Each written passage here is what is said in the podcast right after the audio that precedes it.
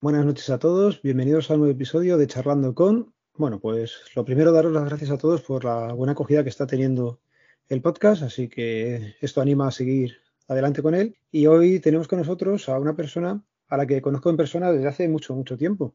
Yo creo que he estado antes intentando echar cuentas y son lo menos 15 años.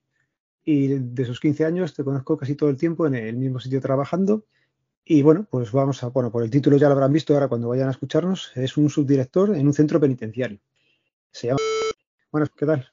Hola, buenas noches, Alberto. Muy bien, pues eh, encantado de poder compartir contigo unos minutos y, muy agradecido, la verdad, por, bueno, pues dar la oportunidad de, hablar de algo que yo creo que, generalmente es muy desconocido o, nos guiamos mucho por, por películas, ¿no? Que es normal, que es la vida dentro de los centros penitenciarios. Así que nada, muchas gracias. Bueno, pues antes de empezar, te tengo que dar las gracias por estar hoy haciendo un pequeño esfuerzo porque tienes un problemilla en la garganta, le vais a notar un poco más afónico de lo habitual y eso, que gracias, que, que es un, esfuerzo el hablar para ti en estos momentos. Nada, nada, no te preocupes. Eh, está, claro que parece que es que me he ido de fiesta, pero lo, bueno de esta situación que tengo es que realmente me puedo ir de fiesta y decir que, es el problema de la garganta. ¿eh? Así llevas tiempo, jodido. Bueno, pues la pregunta más obvia es cómo llega uno a ser un subdirector en un centro penitenciario. Sí, pues, pues nada, empezamos, empezamos por ahí. Además, fíjate, es una pregunta obvia y es una pregunta em, que yo recuerdo que me dijeron mis padres cuando les dije que iba a opositar, bueno, es, una, es una oposición que ahora hablaremos de ella, que iba a opositar para prisiones. O sea, me dijeron, eh, ¿qué, hemos hecho mal? ¿Qué ha pasado en la familia? O sea, ¿por qué? después de haber, eh, bueno, haber estudiado, haber estudiado una carrera, ¿por qué decides entrar en, prisiones? Entonces, bueno, pues si queréis un poco empezamos, empezamos por ahí. A lo mejor contando cuándo empezaste, porque todavía era una época un tanto complicada, me parece, ¿no? Seguía estando por allí y eso, y a lo mejor por ahí venían los problemillas con tu padre o con tus padres, la, la incomprensión de decir te vas a meter. Realmente, claro, era, era porque no, no conocían, ¿no? El medio penitenciario se, se desconocía. Yo eh, empecé, bueno, es verdad, ETA ya estaba dando eh, los últimos em, coletazos a nivel de instituciones penitenciarias. Yo entré en el año 2006 y bueno, pues es verdad que mi primer destino fue la zona norte y allí sí que nos, eh, pues nos dijeron, nos dieron algunas indicaciones en relación a la, seguridad ¿no? que, había que tener. Pero bueno, previamente a eso, eh, el por qué me dediqué yo al mundo penitenciario yo no sé si fue una vocación descubierta ahí dentro o, algo pues que directamente fui descubriendo. En, empecé en, el tema de la carrera. Yo estudié psicología y unas prácticas que hice al final, al final de la carrera, fue trabajar en lo que llamamos los, poblados de venta y consumo de drogas, que son, bueno, pues todos tenemos en mente eh, alguno que son los niveles de, de, atención cero, que se llama, y son, pues bueno, pues gente en donde van pues a, comprar droga y a consumir directamente, gente que vive allí, eh, la delincuencia, la droga está íntimamente relacionada. Y allí conocí a, claro, el mundo de la prisión, porque la gran mayoría de la gente que estamos atendiendo, yo como he dicho estudio psicología y me especialicé en clínica, estaba vinculada con prisiones. Es decir, había estado en prisiones o se había fugado y estaba quebrantado y estaba allí en el, en el poblado y te hablaban de ese mundo, ¿no? Y me descubrieron ellos mismos pues que había una figura que eran los psicólogos en prisiones, cosa que en el mundo académico no habían hablado nunca nada. Y eso era algo que había que cambiar, ¿no? Y ahí, pues luego hablando con colegas, pues dijimos, oye, mira, está esta, esta posición, esta posibilidad. Y ahí fue cuando pues vimos que era una opción y una amiga de yo, pues opositamos, ¿no? Para, para estar ahí. Y así fue un poco como empecé, es decir, de rebote, conociendo, digamos, la parte más, em, bueno, pues esa parte de la sociedad que está está muy olvidada, pero que, existe, ¿no? ¿La oposición es específica y se llama así para centros penitenciarios o es una oposición, cómo la buscaría alguien que quisiera sacársela a día de hoy? Sí, pues mira, la, oposición hay dos formas eh, de entrar por vía de, oposición, ¿no? Una que es eh, la oposición al grupo C1, que es el grupo, el cuerpo de ayudantes de instituciones penitenciarias. Es una oposición que generalmente la periodicidad es anual, está siendo ahora anual, ha habido muchos años en los que se ha cortado por distintas crisis y demás, y lo que exigen es eh, tener título de bachiller eh, o similar y, bueno, ya el resto de las condiciones de las, oposiciones, ¿no? De, ser mayor de 18 años y demás. Y esa es una forma de entrar y la otra es por el, Cuerpo Superior de Técnicos de Instituciones Penitenciarias, que sería el grupo A1, y ahí puedes entrar por la especialidad de psicólogos, que es como yo entré, o por la especialidad de jurista. Necesitas tener derecho, ¿no? La, la, carrera de derecho. Y hay una tercera vía, claro, de, entrar, pero es la vía de, ser de la institución, que esa cada uno nos la podemos buscar en cualquier momento de nuestra vida. Pero esa no interesa, ¿no? Esa no interesa. Cuando dices el grupo C1, esos son los que serían, entre comillas, carceleros, los funcionarios de prisiones, los que están en contacto con hemos empezado, no. hemos empezado mal, esto córtalo, esto, no, no, no me cortes de confianza. Pero sí, sí, es el grupo C1 es el, grupo de funcionarios de prisiones que se conoce como el cuerpo de ayudantes de instituciones penitenciarias. Pero fijaros, es un cuerpo em, que lo que yo he ido conociendo, yo, yo te digo, en el año 2006, realmente la gente que hay dentro trabajando es gente con una formación muy elevada. La gran mayoría, no te sé decir el porcentaje, pero, pero de mi experiencia sí te puedo decir que más del 50% casi eh, de la gente que entra por, por esta vía, por la vía del C1, es gente que tiene carrera universitaria, que tiene un desarrollo profesional eh, mm. muy válido, muy dilatado y, gente pues muy formada, ¿no? ¿Qué hace un funcionario de prisiones que entra en el grupo C1? Pues mira, puede dedicarse al área de vigilancia, que luego igual hablaremos un poco más de ella, que es el que está directamente en contacto con el interno. O sea, imaginaros, ¿no? 24 horas, día a día, están los módulos con el interno, por lo tanto tiene un conocimiento real de lo que es la institución, yo creo que es muy, eh, muy válido y muy notable. Y luego hay otra forma que sería trabajar en, áreas mixtas, que son eh, áreas, áreas de trabajo en las que está en contacto con el interno, pero tiene un trabajo de oficina. Pueden ser, por ejemplo, economatos, que son eh, sitios donde se van a comprar la comida y demás presos o, o, cafés y demás, o áreas de vestuario, mantenimiento y demás. Eso lo llamamos áreas mixtas. Y luego tenemos el área de oficinas, las áreas de oficinas, que son actividad, pues como su propio nombre indica, puramente de oficinas, de régimen y demás, eso también lo pueden hacer, lo hacen de hecho, áreas del grupo C1. Vale. ¿Y, ahora ¿qué, es lo que hacen los del A1? El A1, pues mira, el A1, que es el cuerpo superior de técnicos, ahí estarían los psicólogos o juristas, o juristas, perdón, que son los, los técnicos. Entonces, bueno, lo que hace la actividad, el, psicólogo en prisiones, lo que eh, va a dedicar su función, sobre todo, se basa en el estudio de la conducta, del comportamiento del interno y en base a eso va a emitir una serie de informes, una serie de evaluaciones, que luego todo eso se traduce en votos o eh, opiniones en las juntas de tratamiento, ¿no? La junta de tratamiento es un órgano colegiado en el que se toman decisiones, por ejemplo, de salida de permisos, de salida de los internos, eh, modalidades de vida dentro de la prisión, que son los distintos grados, actividades y demás. Tiene otra tarea también importante, que es la tarea de, aparte de entrevistas de atención directa con, el, con los internos, una actividad, una, un área de trabajo que sería la actividad de intervención grupal. Es decir, realizar programas de intervención con grupos de internos, dependiendo de su ideología delictiva. Y aquí tenemos programas, pues desde programas de violencia de género, programas de control de la agresión sexual, programas de intervención de cara a la drogodependencia, eh, bueno, pues programas de control de déficit de control de impulsos, de discapacidad intelectual, es decir, todo un amplio abanico que cada vez está siendo eh, mayor de, para intervenir sobre aquellas carencias que tienen eh, los internos, ¿no? A grosso modo, digamos que esa es la actividad que puede realizar un, psicólogo. Todo esto lo está haciendo con una actividad bueno, pues multidisciplinar con distintos profesionales. Y el jurista se encarga pues de la parte, de esta parte de tratamiento también, pero la parte, digamos, eh, más legal, trabajo de protocolo, de expediente, asesoramiento también en la Junta, pero también, como no, intervención en estos programas para darle eh, esa parte, pues digamos, de, derecho y de asesoramiento en esa línea a los internos. Vale, todo lo que me estás contando es lo que hace el, el C1, el A1, que es por donde entraste tú, pero ¿y cómo acabas como subdirector del centro? Porque eso no puede ser todo. Eso habrá un director, un subdirector y, ya está.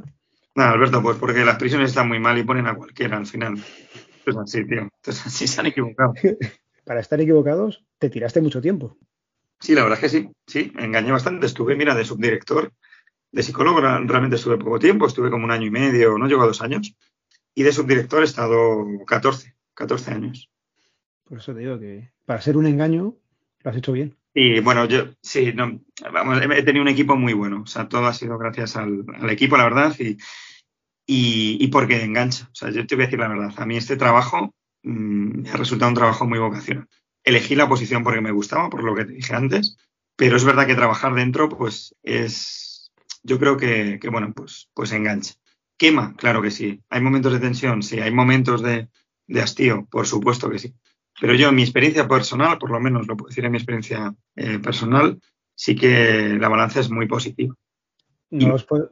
Perdona, te he cortado. No, no, no, no, no, nada, no. Iba a comentar, claro, que es que es, verdad que imaginarnos eh, cómo funciona una prisión para, para la gente que no, que no habéis estado dentro es muy difícil, pero yo siempre utilizo el, el mismo símil. Imaginaros una, una mini ciudad. Eso es un centro penitenciario en cuanto a la organización porque tenemos, antes comentabas el tema del organigrama, ¿no? Del director y demás. Mirar, una prisión se organiza a nivel de organigrama, ¿vale? Tenemos el director o la directora del centro penitenciario y de ahí penden distintas subdirecciones. Tenemos una subdirección de seguridad, que son, todas son muy importantes, pero bueno, que duda cabe que la seguridad dentro de un centro penitenciario es crucial para poder hacer todo lo demás, que se encarga de la seguridad interior del centro penitenciario. Porque toda la seguridad externa, es decir, lo que está fuera de los muros, esa seguridad perimetral depende de la Guardia Civil. ¿Vale? No es competencia de prisiones, sino que es competencia de la Guardia Civil. Todo lo que se hace por dentro de los muros sería eh, competencia a nivel de seguridad de la Subdirección de Seguridad. Funcionarios del grupo de vigilancia que he comentado al principio dependerían de esta subdirección de, de seguridad. Perdón. Otra, otra subdirección es la subdirección de régimen, que es todo el motor a nivel de papeles, de movimiento, de expedientes que se realiza dentro de la prisión.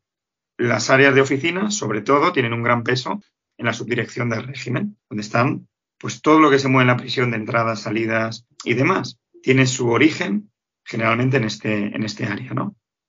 Luego tenemos el área sanitaria, es una subdirección también de sanidad, que comprende todo lo que es el apartado de la salud, del interno. Hay enfermerías dentro de los centros penitenciarios, por lo tanto, están todos de, servicio médico, de médicos y eh, de un cuerpo de enfermeros eh, y de eh, auxiliares ¿no? de, enfermería.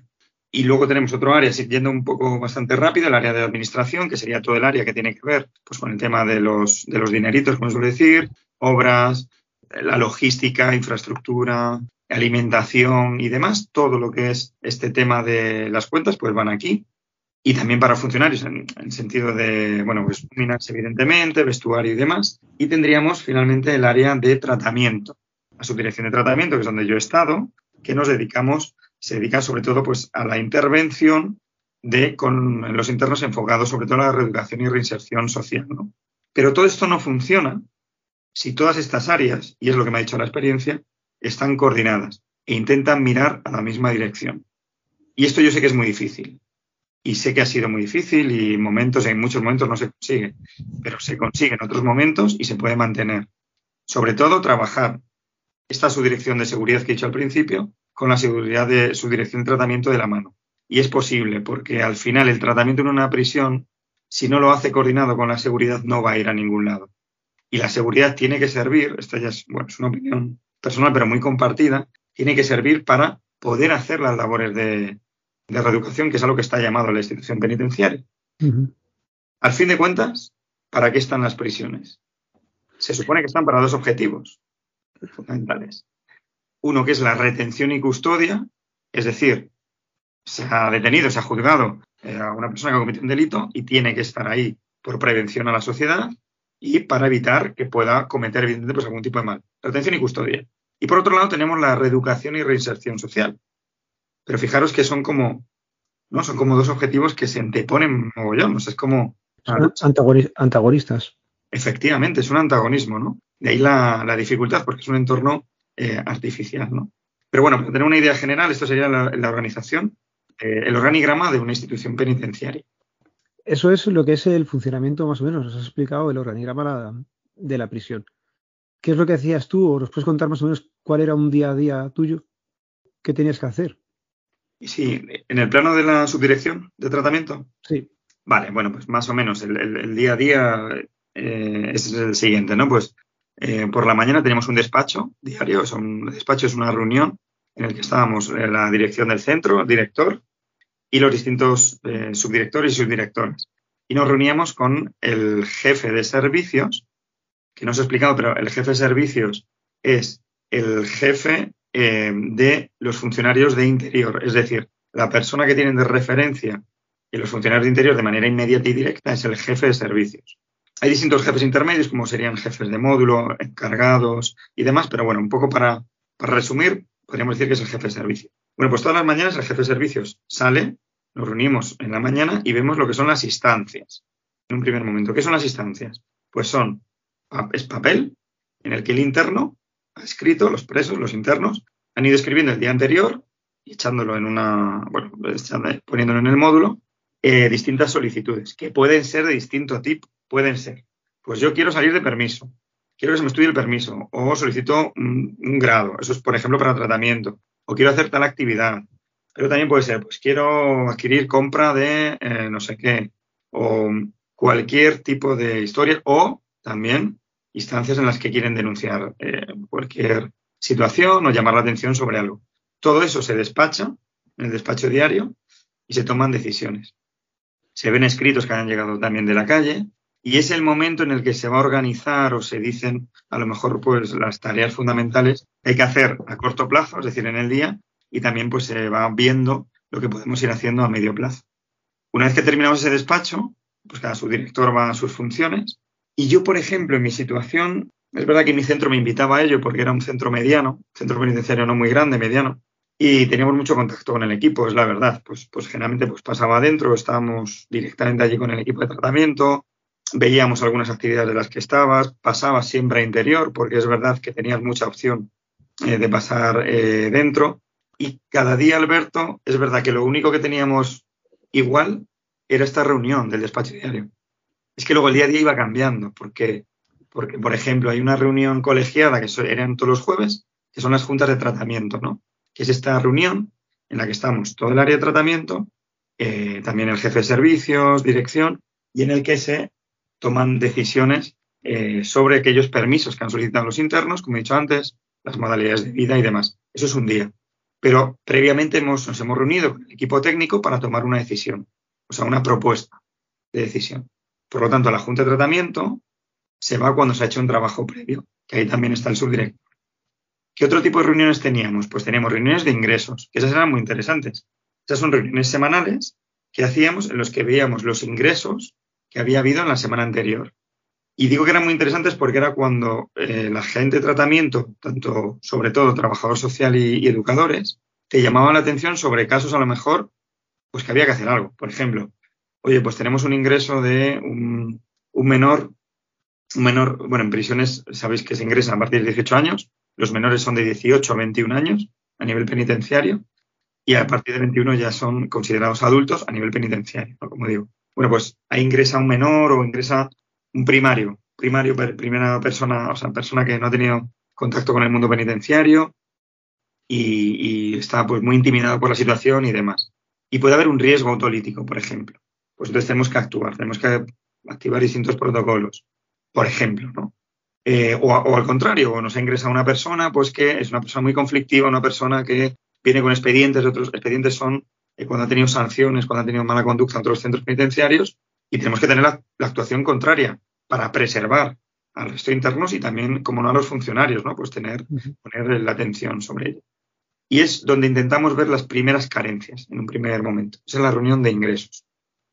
Otro día, ¿qué teníamos? Pues teníamos la reunión de laboral, pues en la que hacíamos derivaciones de gente que había pedido trabajo, pues para ver si podíamos ubicarles en un puesto de trabajo o no, o si era prioritario derivarles a formación, que vayan a la escuela, porque bueno, hay un nivel de analfabetismo muy, muy importante que luego, si podemos, hablaremos de él. Es decir, que lo que a mí me enganchó, yo creo, es que ningún día era igual que el anterior, siempre había alguna historia, ¿no? Eso para cualquier trabajo es motivante, por lo menos. Nos has contado la parte tuya. ¿Nos cuentas más o menos cómo sería un día a día de, un interno? Que también es una cosa que yo creo que la gente desconoce y a lo mejor si les, llama la atención, si nos lo cuentas. Sí, pues mira, em, más o menos el día, el, día a día estándar de, un interno, pues va a ser, eh, se levantan pues eh, a las 8 eh, menos cuarto, más o menos 7 y media de la mañana, empieza lo que es el recuento y hay una bajada de celdas, que son, bueno, depende de las prisiones, pero bueno, son bajadas de celdas en las que van a desayunar y a partir del desayuno empieza la actividad diaria. Para que nos entendamos, la actividad se puede dividir como en dos bloques. Actividad de horario de mañana, que vamos a imaginar que el desayuno finaliza a las ocho y media, con todo, y entonces comprendería desde las ocho y media hasta la una, una y media, que empezaría la comida. Y la actividad de tarde, que puede empezar a las cuatro y media, por ejemplo, hasta las ocho de la tarde, ocho menos cuarto, que sería la cena. ¿Qué es lo que puede hacer el interno? Pues mirar, los centros penitenciarios ofrecen posibilidad de realizar actividades, tanto formativas, terapéuticas o laborales, a, a todos los internos que así lo quieran. Es verdad que trabajo, evidentemente, no hay para todos, pero sí actividad ocupacional, formativa o mm, incluso terapéutica hay para quien desee, quien necesite, quien quiera hacerlo. Y remarco lo de quiera porque em, el interno está privado de libertad y está obligado a estar en la prisión y a realizar estas bajadas de celda. Todo lo demás es voluntario. Es decir, que el interno, y esto claro, requiere mucho debate, ¿no? Pero que el interno quiera hacer finalmente una actividad terapéutica o quiera hacer una actividad formativa o laboral, si no tiene la voluntad para ello, no se le puede obligar. ¿Impuestas por el juez tampoco? No. No hay pena como tal que le digan vas a prisión X tiempo y tienes que cumplir allí un, pues un protocolo de violencia de género o algunas charlas, esas entiendo que sí, o tampoco. Fijaros, fíjate, lo que hay, eh, sí, más o menos a ver, lo que puede haber son penas que impongan los jueces en la que eh, se le va a decir, se le va a sustituir la pena o parte de la pena o condicionar para que realice ese programa, por ejemplo, programa de intervención en violencia de género, ¿no? O en control de agresión sexual. Pero si finalmente él eh, no desea, no quiere hacerlo, no se le va a obligar. No se le puede no se le puede obligar ¿no? a, hacerlo. Es decir, que, al final el interno, puede haber internos, y de hecho los hay, en los que no va a hacer nada, va a estar esa actividad, esos dos bloques de actividad en el patio, o hay otros que tienen su actividad muy ocupada. Generalmente eh, van a querer, evidentemente, hacer cosas, hacer actividad, porque el tiempo pasa muy lento dentro de la prisión. Y es verdad que la labor que tenemos, tanto el área de tratamiento, pero también el área de, interior, es intentar eh, que el interno sí que haga alguna actividad productiva. Porque esto me lo dijeron, me acuerdo funcionarios muy antiguos, pero es que es verdad, el, interno, si no hace nada, el tiempo que lo va a estar en el patio no se va a dedicar, por lo general, a pensar en hacer cosas buenas. Y va a ser algo negativo para su capacidad de inserción. Por lo tanto, se, se va a intentar que sí que realice alguna de las actividades que ofertan los centros penitenciarios. Pueden ir a la escuela, ¿Por qué? Pues porque hay, escuelas eh, dentro de los centros penitenciarios, hay talleres de actividad laboral, hay actividades ocupacionales, deportivas y también hay grupos de, terapia, ¿no? Una vez que acaban esas actividades, sería la comida y después vuelta a la celda para, ese periodo de, siesta y es un periodo también de relevo para los funcionarios del interior. Y por la tarde comenzaría la actividad, pues más o menos hasta las cuatro y media, y lo mismo, eh, aquellos internos que tengan actividad irían a la actividad y los que no, pues estarían en el patio. Generalmente las vidas dentro de las prisiones por las tardes, el índice de actividad suele ser menor que por las mañanas. Y luego ya sería la cena y el cierre de celdas. Cierre de celda, el recuento, perdón, recuento por la noche, que el recuento pues, puede ser ocho y media, nueve de la noche, y ya están todas las celdas eh, cerradas y fin de la jornada. Fin, pero no para todos. Fijaros, porque eh, en muchas prisiones, en la que yo estaba lo teníamos, hay servicio de panadería, porque hay una economía circular dentro de las prisiones en la que la gran mayoría de las actividades, de, perdón, de la producción, las realizamos en la propia prisión. Esto quiere decir que como hay un servicio de panadería, de elaboración del pan, a las 2 de la mañana, 3 de la mañana se levanta un equipo, un equipo que son de internos, de panaderos, van a la panadería, realizan toda la panadería y finalizan pues a lo mejor a las 7 de la mañana. ¿Están acompañados por algún funcionario, entiendo? ¿O van libremente moviéndose por allí, ¿no? Hombre, hay funcionarios que les acompañan y, estarían allí en la, en la, actividad. Vale. Cuando dices que se van a las 9 a la celda, ¿se baja o se apagan luces o allí tienen tele dentro de la celda? ¿Tienen pertenencias o se les deja tiempo o se apaga la luz a las 9 y ya hasta el día siguiente? Hay una, hay una hora que es la apagada, pues, se les apagan las, eh, las luces más tarde de las 9, pues depende sobre las 10 o por ahí. Y eh, el interno sí pueden tener televisión dentro de las, eh, de las celdas. Y hay internos que, por ejemplo, si están haciendo actividad educativa, que están estudiando, por ejemplo, pues solicitan tener un, flexo y se les va a autorizar ¿no? para, para ese fin. O por otros fines, que así se considere. Porque imagínate, pues sí que teníamos casos de internos bastantes, ¿eh? que están trabajando y a la vez, pues bueno, pues están sacando el graduado o el bachillerato o incluso pues eh, estudiando, ¿no? De la universidad vía, vía UNED. Pues esos pueden hacerlo por la noche. Cuando dices que se solicitan, ¿se lo provee el centro, el flexo y la tele o eso ya es una cosa que ellos tienen que conseguir por su cuenta? No, en el, por ejemplo, es que depende del centro penitenciario. Yo sé que hay centros penitenciarios eh, nuevos en los que la televisión ya venía, pero, por ejemplo, en el que yo he estado, la televisión la tiene que abonar, la tiene que pagar el, interno. El flexo igualmente. Lo que digo es que, claro, se les autoriza para que no sea un elemento prohibido. Porque si no, bueno, pues ya te puedes imaginar que luego hay muchas artimañas para hacerte un flexo en fin.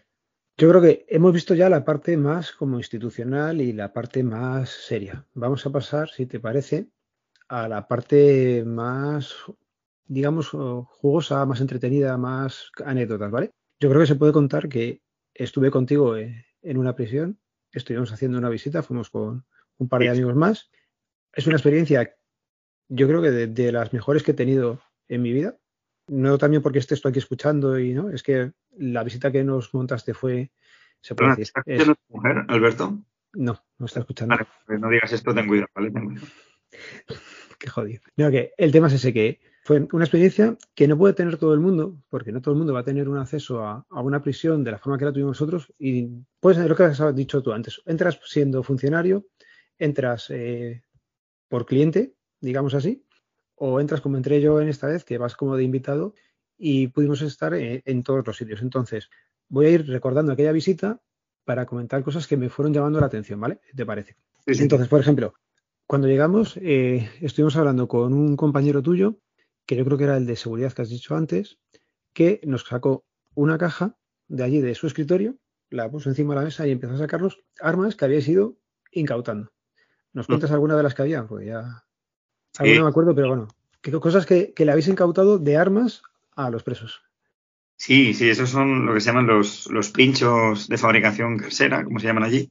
Y sí, eso me acuerdo que fue el compañero de su dirección de seguridad. Claro, imaginaros, es que hay desde, pues se pueden hacer pinchos que son punzones o, lo que podríamos llamar cuchillos con cualquier elemento. Se lo han hecho con, con varillas de, ventanas, con varillas de, sillas, con huesos, con, eh, con cuchillas también de afeitar, se han hecho pues determinados objetos punzantes. Eso es un problema, es un grave problema dentro de la prisión, porque, porque al final eh, es un arma, eh, pues bueno, que, que si la tienen es porque la, van a, la pueden usar, porque pueden pensar en usarla, y la pueden usar pues contra un funcionario, contra un interno, en cualquier momento, ¿no? Y eso se van incautando muchas veces, muchas veces, no sé si te lo dijimos allí, seguramente que sí, las incautamos porque nos ayudan otros internos. Y es la realidad. Porque evidentemente, porque ellos, y cuando digo ellos me refiero a la gran mayoría de internos, no quiere tener eso en medio. Porque sabe que en algún momento puede tener un problema ellos mismos, ¿no?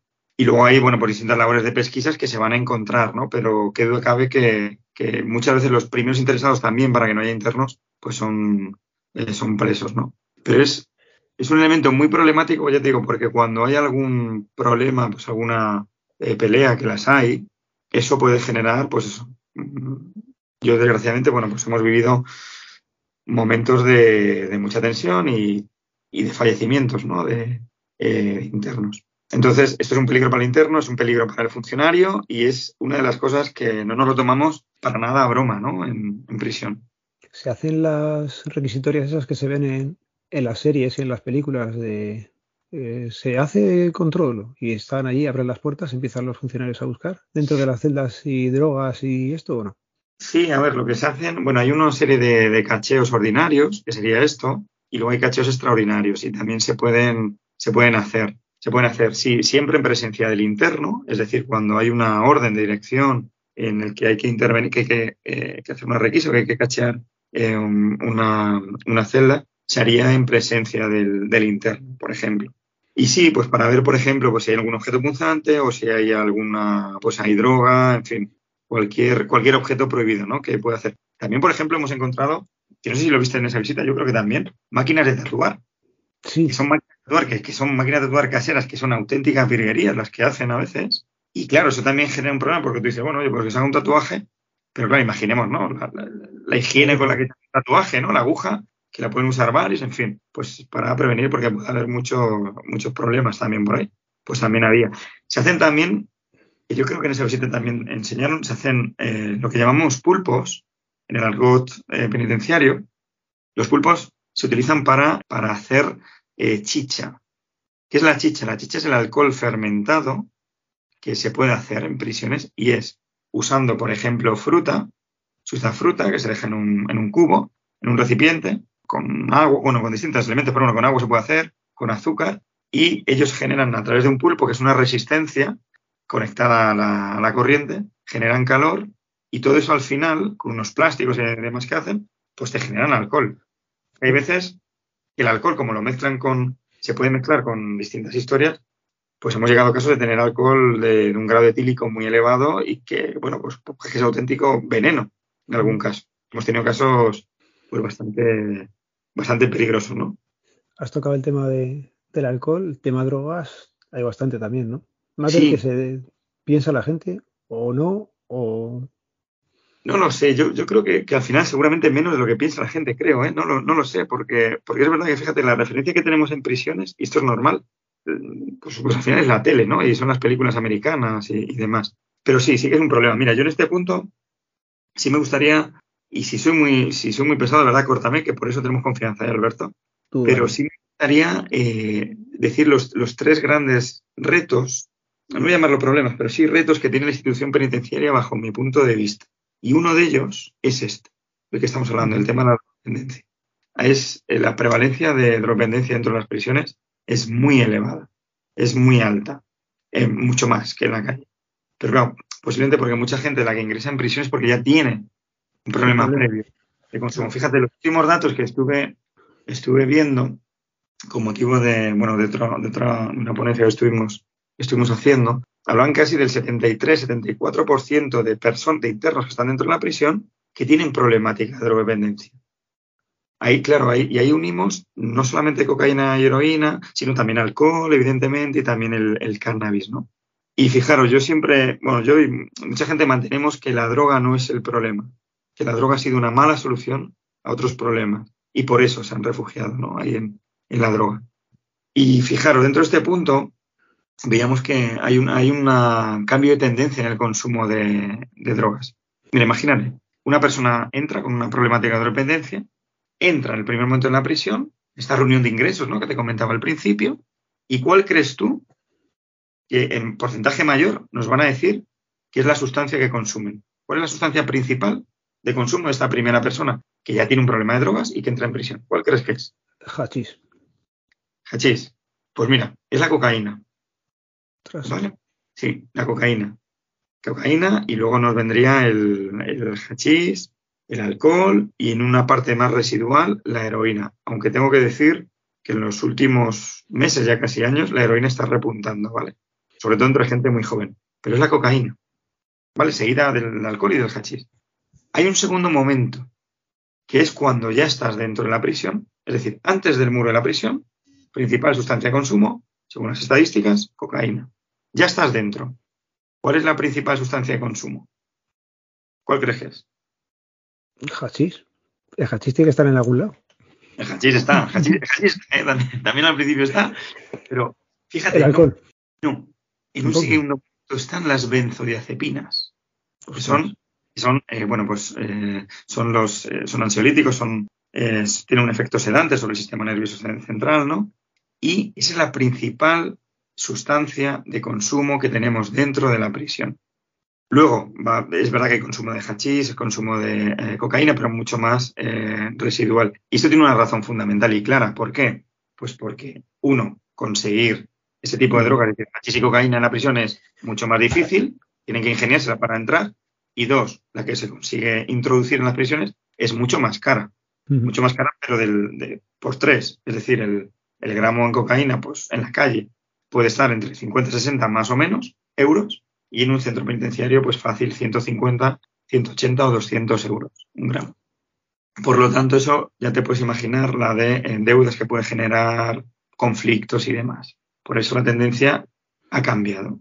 Y esto entronca con el segundo gran reto que yo veo que es que tenemos en el mundo de prisiones y es el problema de la enfermedad mental.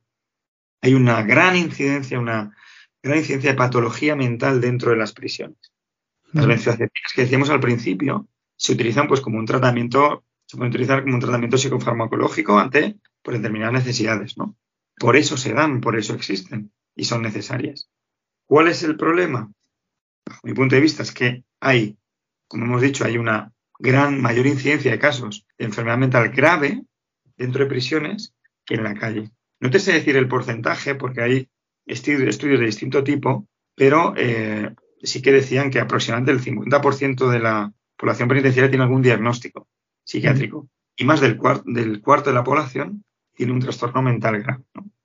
Y no existe una vocación en la institución penitenciaria para, para convertirnos en un recurso asistencial, porque no debemos ser recurso asistencial, pero sí tenemos que responder ante, esta realidad. La realidad es que hay enfermos mentales dentro de la prisión, ¿no? Y esto, perdón, me pongo un poco reivindicativo, pero, pero, pero es que es, claro, quiero que os imaginéis que, que mm, la gente que estamos dentro de prisiones eh, no estamos seguramente formados, capacitados o el entorno no está habilitado para afrontar la enfermedad eh, mental. Pero tristemente eh, se puede convertir en los manicomios del futuro o del presente. Y es verdad que se están haciendo, gracias a esto, se están haciendo desde hace ya años por muchos esfuerzos y, y ha avanzado bastante en hacer programas de intervención para, para los enfermos con, mental, con, con problemas mentales, con enfermedad mental. Hay un programa pues, muy conocido dentro de las prisiones, que es el programa del PAIE, que son programas de intervención multidisciplinar, sin alargarme mucho, en el que está eh, incluido el área de vigilancia, el área sanitaria y el área de tratamiento, y fundamental es detectar aquellos internos, identificar a los internos que tienen una enfermedad mental para que no pasen desapercibidos, intentar un diagnóstico con ellos y luego la actividad rehabilitadora, ¿no? Para finalmente intentar derivar a un recurso comunitario cuando así proceda, cuando así se, se pueda hacer, ¿no? Pero sobre todo la actividad que, o la, el objetivo que tenemos que hacer con el enfermo mental tiene que ser, uno, el que sea consciente de la enfermedad, es decir, ser consciente que tú tienes y asumir que tienes enfermedad mental es un paso muy, eh, muy difícil, efectivamente. Y lo segundo, la adherencia al tratamiento, que es ese tratamiento de psicofármacos que hemos dicho antes. Y de ahí es, donde viene el tráfico que se da en prisiones, ¿o no? Claro, que al final hay, puede ocurrir, hay una gran sobremedicación en los centros penitenciarios. Y se utiliza esas benzodiazepinas como elemento de cambio para muchas cosas, como moneda de cambio, así como el tabaco también. ¿Vale? Imaginemos, no hay dinero, no hay cash ahí dentro, pero ¿qué hay? Hay tabaco, hay benzodiazepinas. Eso y otros otro tipo de cosas se utilizan como moneda de cambio. Y ese es uno de los graves problemas. ¿Moneda de cambio para, qué? Si pues, las necesidades básicas como tal las tienen cubiertas. Las necesidades básicas en un, interno en una prisión la tiene totalmente cubierta. Es decir, eh, las tres comidas diarias la tienen, evidentemente el, descanso, la vestimenta, si no tienen ropa también lo va a tener, eh, el aseo y demás. Pero más allá de eso, tú si quieres un café, pues te lo tienes que pagar. Tú si quieres, yo qué sé, un embutido o un helado en verano, te lo tienes que pagar. Tú si quieres eh, realizar llamadas de teléfono, pues hay que comprar unas tarjetas o una opción, por ejemplo. Es decir, todo lo que quieras además de eso, lo tienes que pagar. Eso no se paga con dinero en efectivo, se tenía una cuenta, ¿no? Sí, sí, claro. Luego ellos tenemos una cuenta peculio que se llama, que es una cuenta en la que no hay dinero en efectivo, en la que hay unas tarjetas que eh, con esas tarjetas haces el pago en el economato y los economatos, como he dicho al principio, son, son tiendas, ¿no? Y de ahí puedes coger eh, pues, el alimento o, tabaco, como he dicho al principio, café, lo que quieras. Y para llamar por teléfono igual, pero no hay dinero en efectivo. El dinero en efectivo, de hecho, es motivo de sanción y hemos encontrado, ¿eh? Hemos encontrado casos de internos que, han colado, que, que tienen billetes y demás. Eso es un objeto prohibido dentro de la prisión.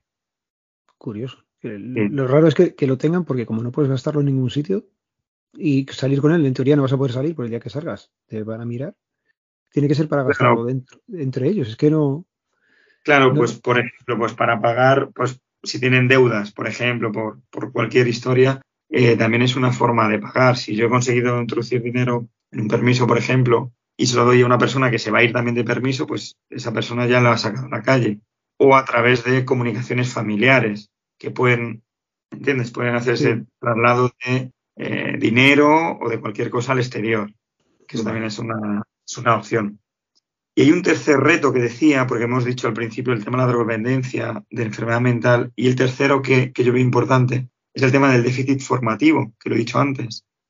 Eh, el, índice de analfabetismo dentro de prisiones es más elevado que en la calle. Es verdad que hay muchos internos, hay internos que, bueno, pues que vienen con, evidentemente, con, bachillerato, con carreras y demás, o que estudian carreras dentro de la prisión, pero lo preocupante es encontrarte gente joven, joven me, refiero a gente de 25 años, por ejemplo, 20 y pocos años, pues que son neolectores, que prácticamente no saben leer y escribir. Y es un gran problema. ¿Por qué? Porque la educación y delincuencia van de la mano. Mm. Si yo tengo una poca otra, una poca formación, las posibilidades de reinserción futura o de buscar un trabajo, pues evidentemente son mucho menores. Por lo tanto, aquí yo creo que es una acción principal que tiene que hacer la institución penitenciaria y es en actuar en esta formación el tiempo que está dentro de la prisión, intentar, eh, digamos, motivar o dirigir los esfuerzos para que el nivel formativo sea mayor, porque eso al final va a ayudar a poder tener mayores garantías de, bueno, pues de, buscar un empleo, por ejemplo, de evitar una reincidencia que al final suponga también un coste para la sociedad y no solamente para él. Ahí lo complicado será conseguir que el interno quiera formarse, ¿no? Porque entiendo que si llegan ahí como mínimo con 18 años, que no les ha interesado nada, bueno, pues estar dentro de la prisión puede motivarles un poco, pero no tanto como para porque el ambiente en el que se han formado o han estado viviendo no creo que, haya sido el más propicio y cuando llegan ahí, dentro de que está un poco más controlado, sí, imagino que seguirán teniendo en mente el, bueno, cuando salga de aquí me iré a Pan Bendito y seguiré haciendo lo mismo. Claro, claro, fíjate, además has, dicho antes una frase yo creo que, es muy importante, porque cuando ingresan, ingresan con una mochila, cada uno de distinto tipo, ¿eh? porque los, los, internos, pues igual que somos todos, tienen distintas historias, distintas responsabilidades y distintas posibilidades ¿eh? de, querer usar los recursos. Pero claro, fíjate, cuando todo el sistema ha fallado, cuando ha fallado el sistema educativo, cuando ha fallado el sistema laboral, el sistema de prevención, el sistema de salud, cuando todo eso ha fallado, es cuando se produce el ingreso en prisión.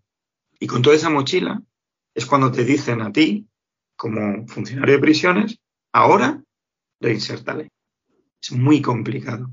Claro que sí, porque al final eh, vamos a hacer un paréntesis, vamos a imaginar que el interno quiere eh, coger las herramientas que se le dan y las utiliza y lo consigue. Puede salir a un entorno, no puede, no, de hecho va a salir al entorno que le esperaba previamente, en el que él estaba, en el que a lo mejor en ese entorno es muy difícil salirte del mundo de la delincuencia, de la droga, o tienes una situación familiar totalmente rota, desestructurada. Por lo tanto, el aspecto comunitario es fundamental a la hora de la reinserción. Por eso, yo creo que al final que el trabajo de los que todos los que trabajamos dentro de la prisión tenemos, yo creo, un trabajo eh, muy necesario para la sociedad. Yo creo que es un trabajo mm, desconocido, por eso hoy aprovecho nuevamente, Alberto, a, darte la oportunidad, las gracias por poder hablar de, eh, de esta realidad, porque al final es intentar dotar de las herramientas necesarias a aquellos a los que un día no quisieron, no pudieron o no supieron vivir en libertad para que lo intenten hacer. ¿no? Es una tarea pues que no depende de uno mismo, pero sí que es muy, es muy difícil. Podríamos abrir el melón de la mm, prisión permanente revisable. Podríamos abrir eh, si se cumplen o no las penas, pero como tampoco es el fin del podcast el meternos ahí, yo creo que casi, si nos dices tú algo muy por encima o si quieres directamente lo, lo pasamos, lo que tú prefieras. No, bien, bien. El, tema, pero fíjate, eh, estás hablando de una persona que, igual soy un ignorante, pero yo creo en el cambio de la persona. Yo creo en el cambio, todas las personas. ¿Qué ocurre? Que es verdad que hay veces en el tema de delincuencia que el cambio no viene cuando acaba la condena. Y esto hemos tenido casos, yo he tenido casos. Condenas que a lo mejor pueden parecer muy largas, pero cuando esa persona tiene que estar en libertad, yo, como profesional, no quiero que esté en libertad. ¿Por qué? Porque le conozco, porque le hemos conocido, llevamos un estudio de conducta durante mucho tiempo y vemos que la posibilidad de reincidir es muy elevada. Mm. Es decir, hay un riesgo y además no suelen ser delitos, eh, bueno, pues delitos menores, sino son delitos pues muy graves, ¿no? Y sí que creo que puede haber un cambio, pero en ese momento no es el cambio. Y sí que apostaríamos a que la pena eh, se extendiese en el tiempo. No, sé, no te estoy contestando del todo lo de prisión permanente revisable, pero creo que sí estamos cogiendo la idea de que, eh, hay determinados em, perfiles psicopatológicos, por ejemplo, que, no van, que la capacidad de reinserción o de, y de reincidencia eh, no va a finalizar con la condena. Por lo tanto, hay un riesgo real de poner a esa persona en la calle. Dicho esto, em, la gran mayoría de la gente no cumple la condena íntegra. ¿Por qué? Porque creemos en ese cambio. Y porque es verdad que poner una persona, imaginaros, poner una persona, imaginaros que tiene cinco años, diez años de condena. Si yo esta persona no se han hecho estos escalones intermedios, como pueden ser los permisos de salida o salidas programadas o modalidades de tercer grado, al final sí o sí va a tener que salir a la calle. Y a lo mejor el impacto que va a tener es mucho mayor y las posibilidades de volver a delinquir son mucho mayores que si previamente hemos conseguido que eh, bueno, pues vaya saliendo de una manera, pues digamos, a lo mejor más supervisada, pero también con una formación previa, con una intervención que se haya hecho desde el punto de vista terapéutico previo, con un seguimiento. Estas partes yo creo que son, que son importantes, ¿no? Vale, vale. Bueno, vamos a, a, relajarlo un poco, ¿vale? Cuando decías antes, por ejemplo, vamos a ver, cuando te decías que teníais peticiones de, de internos, ¿Ahí os llegan a vosotros también los Corpus Christi? ¿O ahí no? Sí. Los Corpus Christi, los, sí, sí, bueno, llegan instancias, los habeas corpus, que llaman los Corpus Christi. ¿Alguna solicitud así súper curiosa que te haya llegado? Que diga, este, este se ha salido. Hemos tenido muchísimas, hemos tenido eh, muchas premias. Yo recuerdo una, hace poco, eh, bueno, con todo lo que ha ocurrido de Ucrania, ¿Mm? ¿vale? Pues eh, hubo una instancia que, circuló por ahí, una instancia en la que, son una solicitud de un interno en la que, um, bueno, pues él decía que él pedía, pues yo no recuerdo ¿eh? si era el presidente del gobierno directamente o a quien le pedía, que él sabía manejar fusiles, él tenía fusiles y que por favor que le sacasen un permiso de unos días nada más, que él iba a ir a Ucrania y se iba a dedicar a pegar tiros al ejército ruso y, iba a ayudar esto. Y te lo, y te lo dicen, te lo, bueno, y sí, seguramente esta sea verdad. ¿eh? Esas solicitudes, eso, eso hemos tenido. Eso hemos tenido en esta distancia. Otra cosilla que comentabas, cuando entran en prisión, ¿se les da algún tipo de, kit de, bienvenida? ¿Toallas? ¿Eso típico que se ve en las teles de un mono, la toalla y el jabón para la ducha? O... Sí, sí, mira, ellos, eh, bueno, ellos, la, ropa, la ropa que es dentro de la prisión es la ropa ordinaria, normal, la que llevamos en la que ellos, en la que ellos mm, traigan, es decir, no hay uniformes, ¿vale? No hay, no hay. Los funcionarios tampoco llevan pistola. ¿Vale? Es otro de los mitos que, tú, yo sé que tú lo has visto, tú, has visto que no hay, pero bueno, no, no hay, no hay pistola, ¿vale? Em, y cuando entran, se les da lo que se llama un lote higiénico. Y eso se da mensualmente. El lote higiénico es en el que van pues, las, los elementos de higiene básica, como puede ser pues, papel higiénico, eh, eh, cepillo de dientes, crema de afeitar, cuchillas de afeitar, etc. ¿Le dais cuchillas de afeitar? Sí, curioso. es curioso. Sí, sí, Se les da, sí. Mirad, ahí, de hecho, bueno, tienen cuchilla de afeitar, tienen, van con cordones, ¿vale? También. Por, Esto relaciona con otra cosa que te voy a contar, porque si hay internos que se detectan que tienen riesgo autolítico, riesgo de, suicidio, hay un protocolo específico, muy trabajado ya en prisiones, que se llama el PPS, que es el protocolo de prevención de suicidios. En estos casos, dependiendo del estudio que se haya hecho, pues van a tener, pueden tener, en la mayoría de los casos, retirada de material de riesgo. Es decir, en este caso, sí se le va a retirar los cordones, por ejemplo, de los zapatos y también estas cuchillas, que decimos. Se le va a dar la cuchilla supervisada pues cuando se necesita afeitar, por ejemplo y habrá alguien con él cuando se la deis. Sí, sí, claro, En estos casos de PPS, de prevención de suicidios, depende del, riesgo que se estime, que se haya estudiado, pueden tener internos de apoyo que se llaman, que son internos de acompañamiento a distintos niveles. Desde el interno sombra, imaginaros, pues, como su nombre indica, 24 horas. Con los internos son internos que están formados. Son internos los que la, institución penitenciaria le da una formación para eh, saber actuar ante los momentos de, pues, de crisis, dialogar con el interno, Em, esta prevención, incluso en primeros auxilios y demás. Pero luego ahí, si bajamos el nivel, pues tenemos internos que les acompañan únicamente en las horas de cierre, ¿no? cuando van a dormir, o internos de acompañamiento, internos de apoyo para acompañamientos en determinadas actividades. Depende, depende del grado de, de riesgo autolítico que hay. ¿Tenéis mucho o mucha incidencia de suicidios o con estos protocolos habéis conseguido evitarlo? Porque se sabe que a nivel nacional están subiendo los suicidios. Entiendo que alguien que está pasando, no sé cómo habréis pasado el tema COVID en, en prisiones. Es una cosa que también podría ser curiosa de comentar un poquillo por encima, pero es eso, ¿tenéis más índice de suicidio al estar controlado no se da tanto como se da a nivel nacional o, o fuera? Pues fíjate, lo primero, en porcentaje de, o la probabilidad de, suicidio para una persona que está eh, presa es, mayor que estar en la calle. ¿Por qué? Pues porque está preso, está privado de libertad. Entonces es una situación estresante. ¿Qué es lo que te hace? ¿Qué, es lo que hace, no? Generalmente una persona suicidar, pues, pues evidentemente habrá muchos problemas que pueden tener, una situación de desesperanza, es decir, de creer que el futuro no hay ningún cambio. Eso se junta mucho dentro de la prisión. Y hay variables como puede ser la drogodependencia que hemos dicho al principio, que también va a aumentar esas probabilidades. El impacto del delito que hayas cometido, es decir, delitos que generen una alarma social o que sean especialmente contrarios a la norma social, como pueden ser pues violaciones a menores, etcétera, etcétera. Todo eso va a tener una posibilidad en la persona de que del suicidio mayor y sobre todo también internos primarios, primera vez que ingresas en prisión. Y sí, el porcentaje de suicidios en prisiones es mayor que el de, el de la calle, ¿no? Por esto que te digo, por todas estas, todas estas situaciones. Pero el, el, protocolo de prevención de suicidios es verdad que ha ayudado a, eh, de alguna manera, intentar, es que es muy difícil, claro, decir qué habría ocurrido, ¿no? Si no tenemos este protocolo, eso es, yo creo que es muy difícil aventurarse a ello. Pero sí que hemos llegado a detectar indicios o iniciativas e intentarlas frenar. Eso sí que se ha, se ha conseguido sí que es verdad que aquellas personas que finalmente quieren suicidarse. Mm, Lo acaban consiguiendo. Sí, sí. Es difícil. Es difícil porque, bueno, pues al final tristemente puede ocurrir. Y hemos, yo he tenido casos de ello. Uh el COVID, ¿no? También. ¿Tema COVID cómo ha sido? Ha sido. Pues fíjate, mm, a diferencia de lo que puede ocurrir, el tema COVID en prisiones se ha sorteado bastante bien. ¿En qué sentido? Claro, somos una institución cerrada, ¿no? un elemento cerrado, vaya.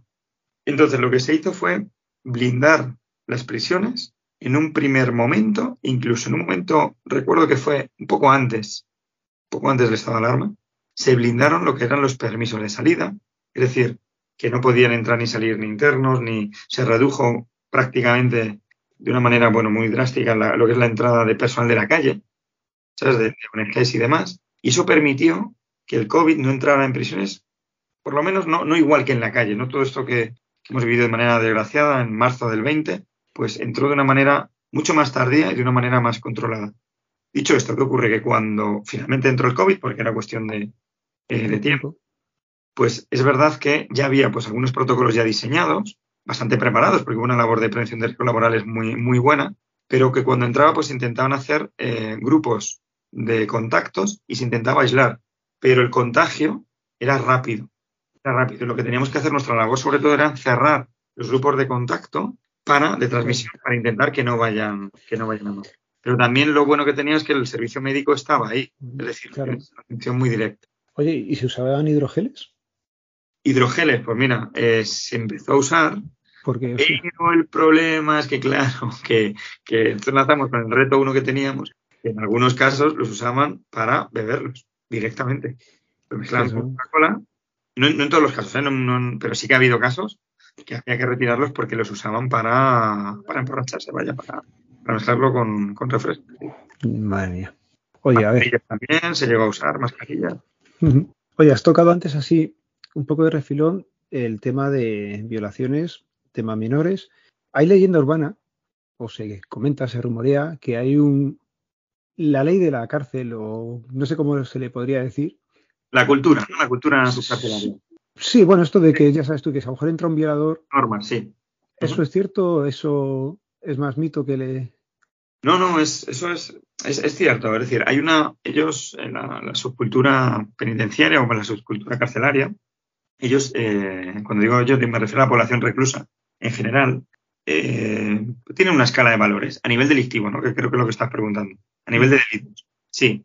Em, para ellos, por ejemplo, el delito que está peor visto dentro de la prisión, por el que además puedes incluso meterle en PPS, pero por, prevenir eh, que le vayan a agredir a él. Eh, perdón, bueno, otro tipo de articulados, pero para prevenir que vayan a él, son aquellos delitos que están relacionados con menores. Delitos de, de, abuso sexual, de agresión sexual a menores. Todo eso es muy mal visto dentro de la subcultura carcelaria.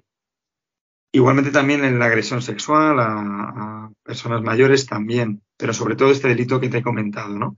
En el otro polo, ¿vale? En el otro extremo tenemos los delitos, por ejemplo, de eh, el típico, los delitos contra el patrimonio, pero el atracador. Pues, pues, el atracador y demás, pues suele ser un interno, pues que, respetado a nivel delictivo, ¿vale? Es decir, es un delito que no está para ellos eh, mal visto, más o menos. Esa es la, escala. Y curiosamente, el tema de la violencia de género mm, es un tema en el que, a nivel de su cultura carcelaria, de delito, no lo tienen mal visto, la verdad, pero porque es un entorno eh, pues de corte muy machista dentro de las prisiones. Por lo tanto, dicen, bueno, pues eso va a sonar un poco brusco lo que voy a decir, pero bueno, es, hablar de la realidad, ¿no? Es decir, bueno, pues, pues es, es, es dentro de tu, de tu relación, pues, pues no has hecho nada fuera de allí, no lo ven, no se ve tan mal, ¿no? por lo general. ¿Cómo saben los presos los delitos de los otros presos? Porque yo entiendo que ahí no vas con una pegatina que pone Alberto y lo que seas, lo que hayas hecho. Eso y los eh, funcionarios entiendo que tampoco lo van diciendo. Entonces, salvo que sea una cosa muy mediática, que se sepa que viene el cuco o viene alguien aquí a que sea mediático y sea conocido, o el que ha estado pegando tirones en la esquina o el que ha estado haciendo estafas, no los, o sea, lo que lo diga él, entiendo, no. Preso VIP, ¿no? Mientras no seas sí. preso VIP. Claro, eso es, eso es, claro, ellos no entran, no, no con pegatina, es decir, el delito no, eh, no se sabe.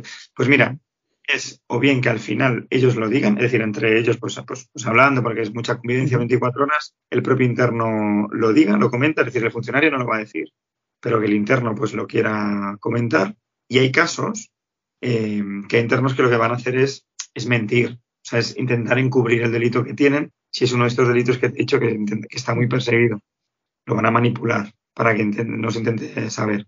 Pero es verdad que al final, al final, si están mucho tiempo, todo se sabe. Al mm. final se va a saber. Al final es muy fácil saber eh, qué delito tiene cada uno. ¿Hay inocentes en la cárcel? ¿Inocentes a qué te refieres? A ver, defíneme inocente, Alberto. Vamos a ver. Pues eh, lo típico, entiendo que el que llega allí dice, yo soy inocente, lo típico en todas las películas, yo no he hecho nada y acabo aquí por el sistema. Eso se entiendo que eso sí que son, están juzgados, están ahí y se sabe que sí que son delincuentes, pero el típico que digas, hostia, es que aquí ha habido algún problema o lo que se ve, por ejemplo, en Estados Unidos que, le condenan a cadena perpetua o a, o que se lo van a cargar y luego se empiezan a investigar más y se acaba sabiendo y dices, usted, que al final este no estaba, no era. Y ha habido casos allí que se ha visto que después de muchos años han salido y, se les ha indemnizado y cosas esas. ¿Eso pasa aquí o, aquí estamos un poco, no voy a decir mejor porque tampoco creo que pase tan a menudo, pero te ha dado el caso de, alguien que digas, hostia, es que este chaval no era, o este no ha sido, o, no? Claro, mira, es verdad que a nosotros no nos, a nosotros no nos compete la, la, capacidad de juzgar, ¿no? Por lo tanto, yo nunca voy a decir, y no puedo decir, que alguien ha sido inocente y que ha estado en la, en la prisión, porque eso corresponde a los tribunales y a los jueces. Por lo tanto, ahí no, no lo voy a no lo puedo decir. Bueno, porque no lo sé, porque no. Bueno, ¿no lo vas a decir tú? ¿Qué ocurre? Que es verdad. A ver, es verdad que hay eh, gente que te, te, comenta todo lo que ha ocurrido, todo el delito, y, y, tú vas a ver la responsabilidad que él tiene real. O a lo mejor puedes eh, ver los condicionantes que tenían externos. Eso lo vas a ver. Dos, hay gente que está preventiva, internos que están en fase preventiva, que fase preventiva eso es que es, bueno, pues se te está instruyendo el juicio, hay indicios de que has cometido un delito y por riesgo de fuga, por riesgo de cometer un nuevo delito o de destrucción de pruebas, vas a estar en prisión preventiva durante un tiempo. Pues hemos tenido casos de gente que está en prisión preventiva, bastantes, y que luego les decretan libertad. Pues una libertad definitiva, una libertad condicional, una libertad, perdón, provisional. Pero bueno, pues han estado igual un año, dos años en situación preventiva y luego no vuelven a prisión. Eso lo ha habido. O otros que luego finalmente vuelven, ¿vale? Pero dicho esto, es que estamos hablando y fíjate, eh, más que inocentes, yo te voy, sí te puedo decir, y aquí sí que me mojo, que hay internos que no deberían de estar en prisión. Y me vas a permitir un, dos minutos de hablar de un tema que yo creo que para mí eh, y para mucha gente, yo creo que nos tiene que incomodar. Y es que haya personas con discapacidad intelectual dentro de prisiones. Y no solamente que estén dentro de prisiones, sino que hayan pasado desapercibidos en el proceso judicial. Es decir, que la discapacidad intelectual no haya sido tenido en cuenta a la hora de juzgar. Y al final, esto dicho de una manera muy, muy vulgar y muy rápida, es que son los que les han metido el delito. ¿Entendemos? Es decir, los que en todo grupo, pues se le puede a lo mejor, pues, mm, dar meter el muerto, ¿no? Como se suele decir. Y son los más vulnerables dentro de la prisión. Para mí, eh, la discapacidad intelectual, es verdad que hay discapacidad intelectual dentro de la prisión de discapacidades intelectuales leves y, y, alguno moderado, es decir, no es una discapacidad intelectual severa, pero evidentemente no es el lugar donde tienen que estar. De hecho, hay centros penitenciarios, ahí está el de Segovia, que está especializado en atender, eh, hay un módulo específico para, para, personas con discapacidad intelectual. ¿no? Y luego hay un programa de intervención que está en todas las prisiones, o en la gran mayoría de las prisiones españolas, que es para atender sobre estas, a estas personas, porque imagínate, eh, están cumpliendo una triple condena. ¿Por qué? Porque están presos, uno, dos, porque tienen discapacidad intelectual y tres, porque es una minoría. Es decir, es, los últimos datos nos arrojan que es un 7%, que es verdad que es muy poco, pero ya el hecho de que haya un 7%, un 1%, pues nos tienen que hacer saltar las alarmas, porque es una población más vulnerable dentro de, de la prisión. Por lo tanto, este sí que es, y bueno, perdona que he quitado ahí dos minutos o tres de este tema, pero sí es uno de los colectivos en los que yo creo que hay que dirigir y se están haciendo ¿eh? bastantes esfuerzos, me consta, sobre todo también ya no solo dentro de los muros, sino más allá de los muros, que es de intervenir a nivel eh, formar, digamos, o, o, ayudar a abrir la mirada a, a, nivel judicial sobre esta problemática, ¿no? sobre este tema. Vale, ahora entro en collo con la visita que hicimos en su momento, cuando nos invitaste a pasar dentro del patio. Uh -huh. Eso acojona. Y vamos contigo. Sí. Y sabes que no va a pasar nada. Pero una persona que entre ahí de primeras, eso tiene que imponer muchísimo respeto. Porque mm. estás con gente que sabes que no es buena a priori, ¿vale? Porque no todos son delincuentes de sangre, ni violentos, ni nada. También hay cosas, bueno, de estafas y cosas así que sabemos que son gente a lo mejor hasta incluso más formada que cualquiera de nosotros y que lo único que se ha dedicado ha sido a hacer, pues eso, de guante blanco, que se suele decir, o de cuello blanco. Pero entrar en un, en un patio como en el que estuvimos nosotros impresiona. Cuando ves impresiona. a todo, cuando ves a todo el mundo, yo es que lo he contado varias veces, cuando tú ves a todo el mundo andando, haciendo el círculo del patio, siempre en el mismo sitio, o sea, tú vas, un, van como las agujas del reloj, y ves a tres que van en sentido contrario, es, y además me acuerdo que te preguntamos, digo, ¿qué pasa? ¿Qué pasa uh -huh. con esos tres? Y es que esos tres suelen ser los que son más... Los kies. Sí. Sí, sí. Eso, eso sí. Y luego, ¿cuánta gente más o menos podía estar en ese momento en el patio? Uh -huh. 200, 100, ciento y pico. Había gente. Más, más, más, había más. más. Que un centro penitenciario muy especial en el que tú estuviste. No, es, son, no son los centros tipo.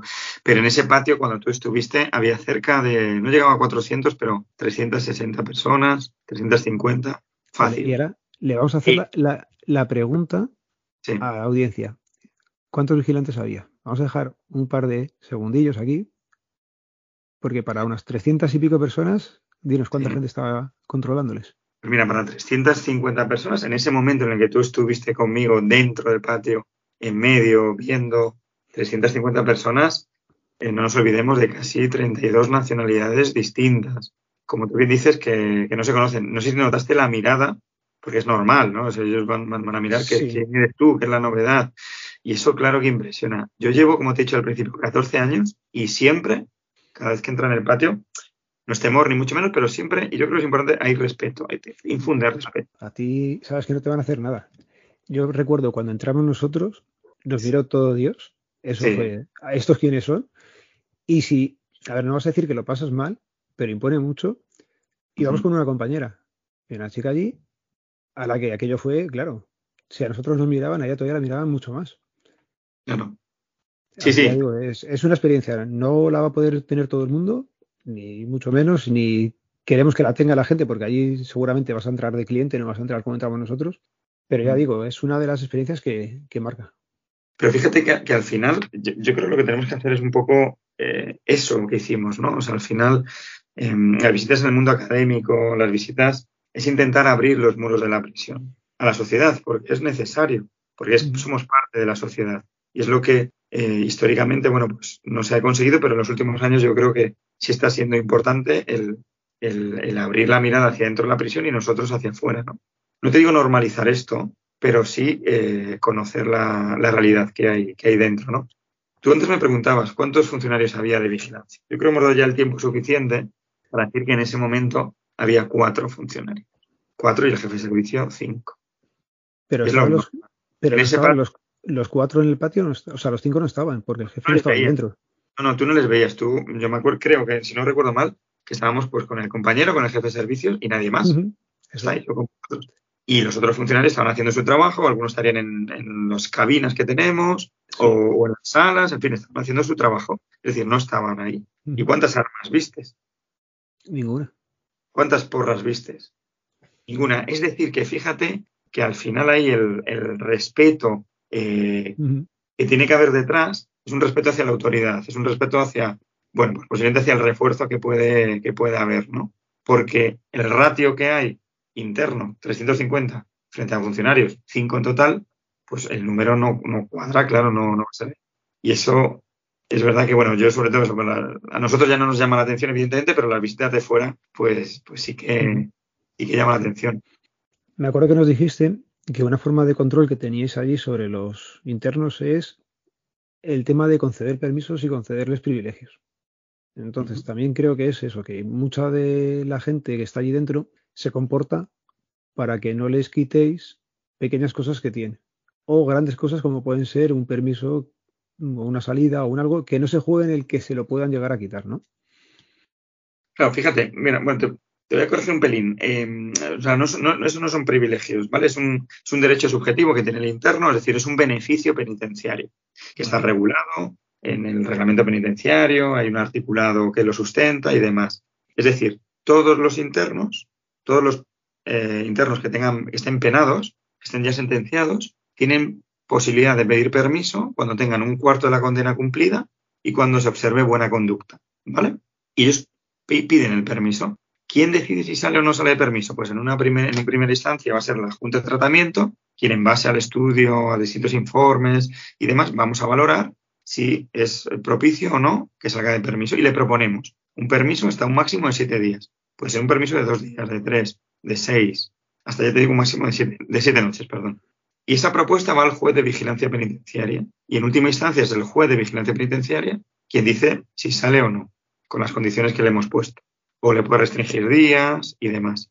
Si el interno, eh, digamos, que observa, tiene una mala conducta, tiene un expediente o, o por, se le va a quitar el permiso, no es que se le quite, es que no va a poder optar al permiso, porque ya está incumpliendo una de las medidas si, por ejemplo, eh, se estudia, oye, pues es una persona que tiene problemática de drogodependencia y además el delito está muy relacionado con el consumo de sustancias tóxicas. Decimos, joder, pues no está haciendo ningún programa de intervención, pues se valora desfavorable el permiso. Pero no es que se le esté quitando privilegio. Es que todo lo contrario, está diciendo, oye, pues no creemos que estés en este momento óptimo para salir. Él puede recurrir, ¿vale? El interno tiene una, tiene la posibilidad de recurrir. ¿A quién recurren? Al juez de vigilancia, que nos puede pedir informes y nos dará la razón o nos la quitará. Es decir, hay internos que pueden salir vía recurso, se llama, porque salen porque la Junta de Tratamiento le hemos dicho que no, pero el juez le dice que sí, eso existe y, ocurre. Pero esa es la clave, es decir, el beneficio penitenciario que es un permiso, ¿para qué lo usamos nosotros? ¿Para qué se orienta? Se orienta para preparar la vida en libertad. Si tú dentro de la prisión se, extiende, se entiende, se estudia que no estamos haciendo las cosas de una manera óptima y correcta, no tiene mucho sentido tener un permiso penitenciario. ¿Vale? Es un poco la, la orientación así un poco distinta. Lo mismo que para los terceros grados, ¿vale? Vale. Venga, cambio de tema. Pero vamos, no, el tema que decías del patio, es que es verdad, se me había olvidado y me parecía muy curioso. Lo de andar en el patio que tú comentabas, esa forma es verdad que además de andar en el mismo sentido, no sé si te acuerdas, andaban con. ¿Con? Con prisa. Sí. ¿No recuerdas? sí, sí, no es un andar de, no tener nada que hacer. no. Claro, no es un andar que tú digas, están paseando y dices, parece que van a algún sitio, parece que se va a algún sitio. Y, o que llegan tarde. No, no, pues si no van a llegar, no, llegas a ningún lado, estás ahí. Ese es fruto del estrés. ¿Vale? Ese es el estrés que lo viven, que se vive por dentro. Entonces, vas andando pues, uh, uh, a una velocidad muy rápida. Y esos que veíamos, que veíais esos tres o cuatro andando como querían, en diagonal o parándose, o a contracorriente, también son internos que tienen generalmente una mayor entidad. ¿Vale? Es decir, se les respeta mucho, bastante. Los kies, vaya, que llaman. Como tú, vamos, como tú. Ya, ya, jodido. Otra pregunta, venga. Dentro del pack que les dais cuando de bienvenida, había condones. Sí, sí, sí, sí, sí. ¿No te fijaste? No, no me fijé que lo dijiste tú, jodido. El tema es, y nos llama mucho la atención a todos, ¿hay sexo en prisión? Sí, mira, se dan condones y no sé si te acuerdas también, se dan lubricantes. ¿Hay sexo en prisión? Sí, claro. Claro que lo hay. Pero lo hay en, sobre todo, vaya, en los vis a vis, en las salas de comunicaciones de vis a vis. Que también lo vemos, sí.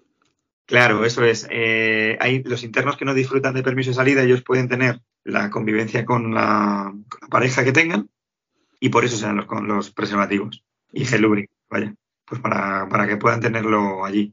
Ese es el, sexo, claro, que, hay. Ya si hay otro tipo de sexo y demás. Pues Las duchas, el jabón y todo eso, ¿no? ni nos enteramos, claro. Eso es. Vale, vale. Nos contabas alguna vez también durante la visita que os tiraban o que habéis tenido algún intento de fuga y que tiraban cosas del, exterior al interior para hacer pasar o hacer llegar cosas a los internos. ¿Eso es habitual? ¿Qué cosas habéis visto que, intentaban meter? Pues mira, sí. Eh, claro, es que la, forma de. Generalmente es droga, ¿vale? Generalmente la, forma de, introducir la, droga dentro de la prisión, pues puede ser o bien por permisos de salida que venga al interno y que lo traiga dentro de su cuerpo, o bien en estas comunicaciones que hemos dicho familiares, pues que intenten también pasarlo por esa vía. Y luego está la otra, esta que tú comentas, el que desde fuera, desde el exterior, en determinados centros penitenciarios, no en todos, porque hay centros, los centros tipo que llaman, que llamamos, que son generalmente están a las afueras de las ciudades, es muy difícil que puedan arrojar algo desde fuera porque primero está todo muy diáfano al exterior y segundo está la Guardia Civil, ¿no? Con una eh, capacidad de vigilar el perímetro pues muy buena. Sin embargo, en prisiones que están dentro de las ciudades, prisiones más chiquititas y demás, pues puede haber alguna calle que ahí eh, no se vea bien y que puedan arrojar cosas, que es lo que os dijimos. ¿Qué arrojaban? Pues muchas veces es con pelotas de tenis. Imagínate una pelota de tenis, pues se raja y dentro se mete eh, droga, pero también móviles. Móviles de estos, los pulgares, los chiquititos. Entonces, desde la calle con un raquetazo, pues lo podían, lo podían meter. Eso hemos visto de, pero hemos visto también de fuera, de dentro hacia afuera. Yo también he visto eso, ¿eh? De dentro, pues droga también. hemos visto droga. Sí, y luego, sí, bueno, luego hay, distintos casos ya. Otros más, gente, por ejemplo, que quería sacar comida.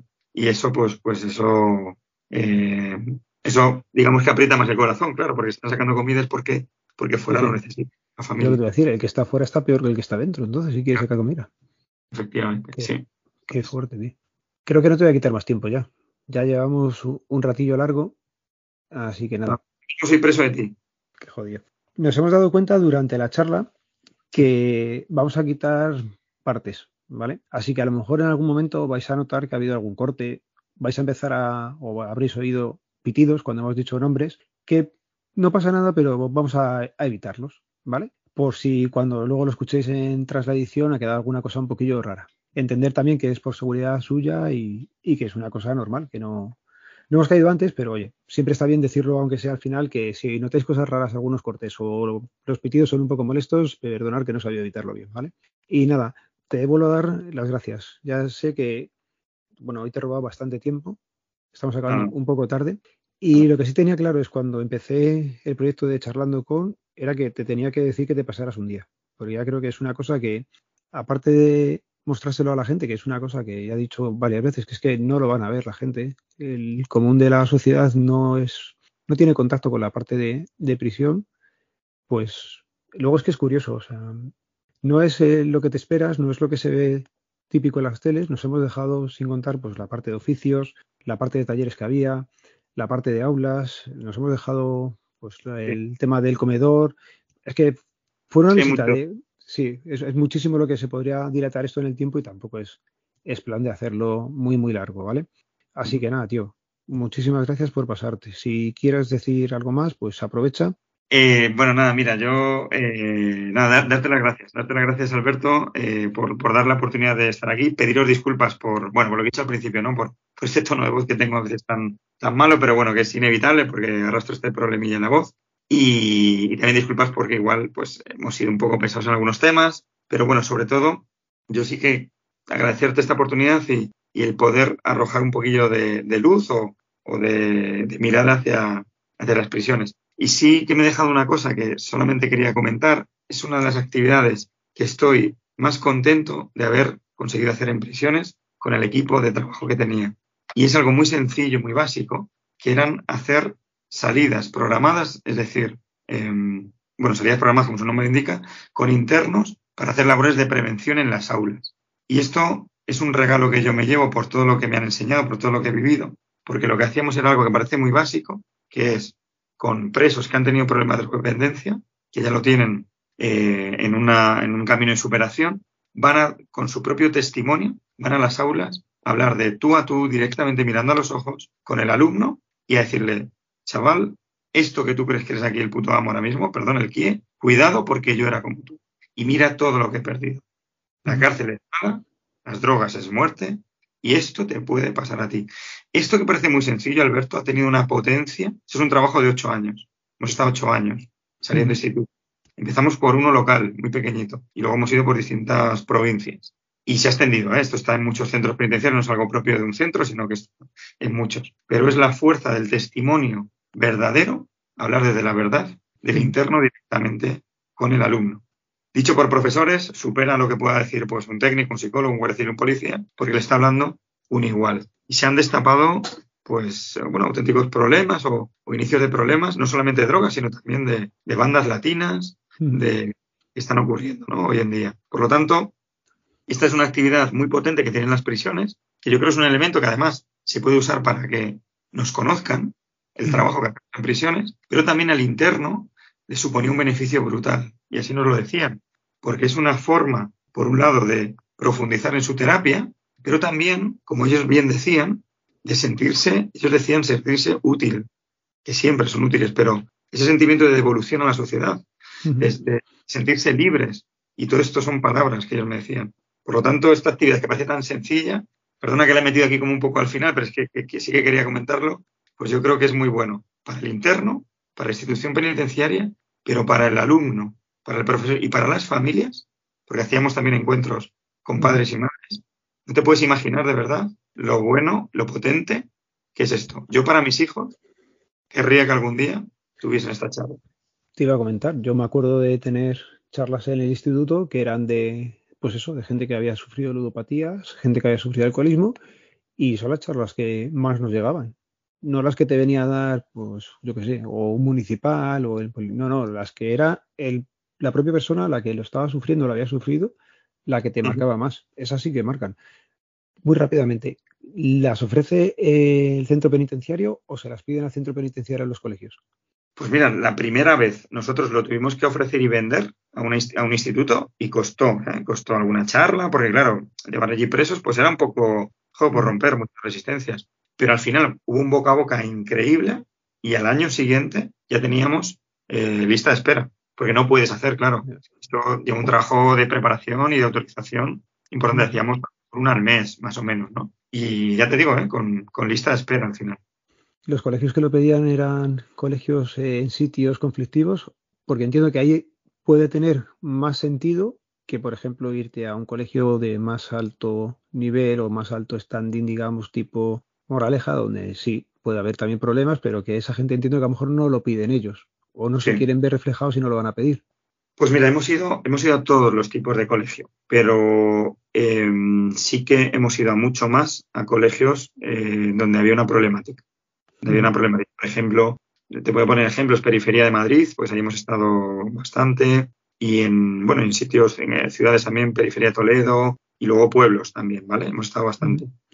Y generalmente cuando veíamos que había una problemática que era muy evidente, eran los que les íbamos a dar prioridad para el año que viene volver ahí. ¿Por qué? Pues porque veíamos que allí hay una necesidad eh, muy grande. Y de verdad que hemos tenido situaciones de chavales de de 11, 12 años que tenían problemáticas que ni se lo imaginaba el profesor y el chaval, de una manera, pues yo creo que muy valiente, lo verbalizó.